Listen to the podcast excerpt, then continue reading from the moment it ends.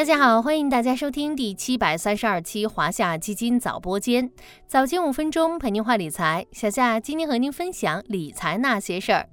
继科创板之后，债券市场也迎来了做市商。据证监会以及沪深交易所的消息，交易所债券做市业务于二月六日正式启动，首批共有十二家券商参与做市。小夏之前曾经跟大家聊过科创板的做市商机制。于去年十月底启动的科创板股票做市交易，是境内主要股票市场首次引入做市商机制。想温习知识点的小伙伴，不妨点击链接回顾。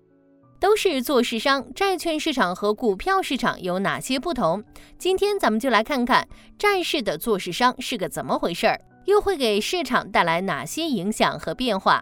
咱们还是先来简单复习一下做市商业务的概念。该制度由具备一定实力、资源和信誉的机构充当做市商，不断向买卖双方提供买卖价格，并按其提供的价格接受投资者的买卖要求，以其自有资金和证券与投资者进行交易，从而为市场提供及时性和流动性，并通过买卖价差实现一定利润。在这个过程中，做市商报出价格，买卖双方不必等到交易对手的出现。就能按这个价格买入或卖出，有利于促进市场合理定价，显著增加市场流动性。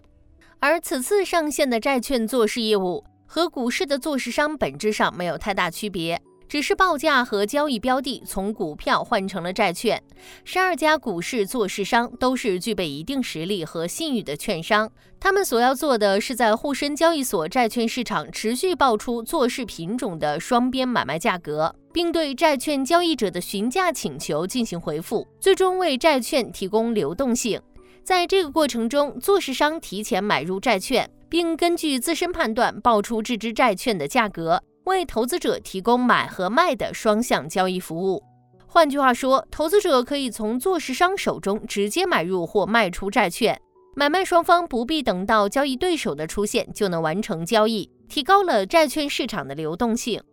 为何要在这个时候启动债市做市商业务？主要原因还在于强化债券市场的稳定性。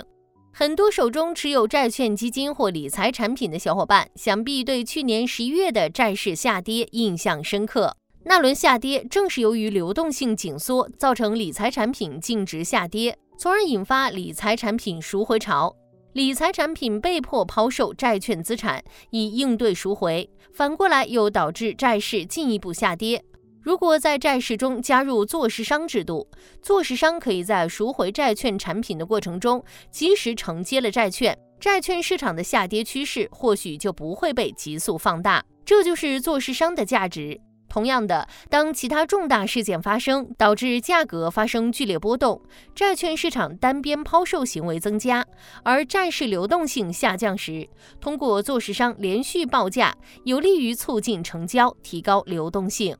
所以，我们一般认为，在比较极端的市场环境下，做市商制度能够起到缓冲和润滑的作用，为债券定价起到价格发现作用，减少市场恐慌，稳定市场信心。了解了债券市场需要做市商业务的原因，那么该制度启动后对市场会带来哪些影响和变化？其实也就不难理解了。对于债券市场来说，引入做市商主要有三重利好。一是有利于提高债券定价效率，券商的定价和报价通常比普通投资者更科学，能够为市场定价提供基准参考；二是有利于降低流动性溢价和债券发行成本，进一步发挥债券市场对实体经济的支持作用；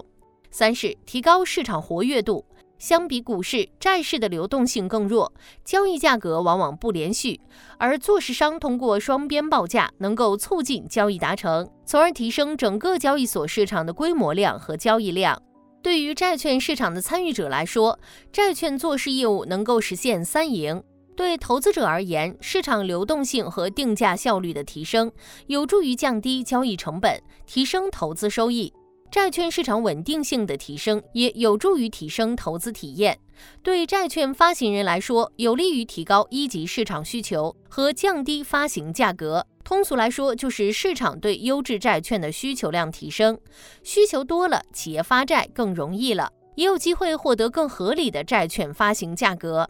对做市商来说，通过合理的买卖价差设置，可以获取一定的做市收益。还是以去年十一月的债市下跌为例，假设做市商在赎回潮时承接了债券，等到市场情绪稳定，又可以把手中的债券出售给其他投资机构，从而赚取其中的买卖价差。最后，对咱们普通投资者来说，启动债市做市商业务，有利于塑造更健康有序的债券市场，提升普通投资者的投资体验。债券市场做市交易已从本周一，二零二三年二月六日正式开闸，就让我们一起期待吧。好了，今天的华夏基金早播间到这里就要结束了，感谢您的收听，我们下期再见。